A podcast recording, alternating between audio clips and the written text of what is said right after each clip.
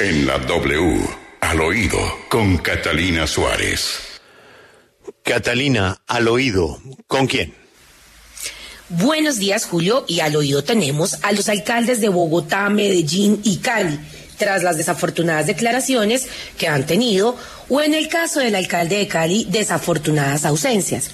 Miren, luego de que la alcaldesa Claudia López, en una entrevista en la que le preguntaron por la molestia de muchos ciudadanos por el pico y placa de todo el día, y su amable respuesta, muy al estilo que ella tiene, fue pues que los ciudadanos vendan el carro, olvidando y desconociendo que el carro no es un lujo en este país, es la herramienta de trabajo de muchos.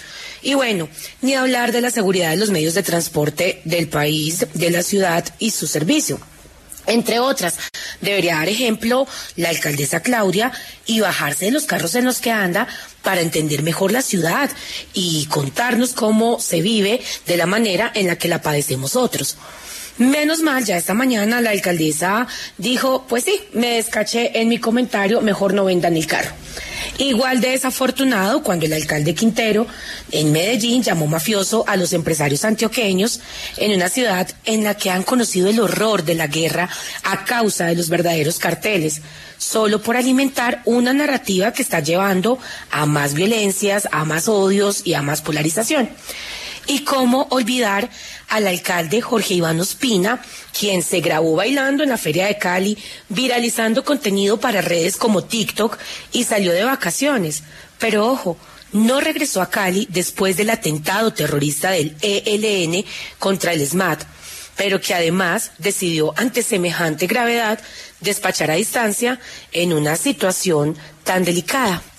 Pues Julio, al oído nos acompaña hoy la senadora María Fernanda Cabal, quien anda en correría nacional, en campaña, y le preguntamos qué cree que está pasando con estos alcaldes de las ciudades más importantes del país. Al oído, María Fernanda Cabal, escuchemos.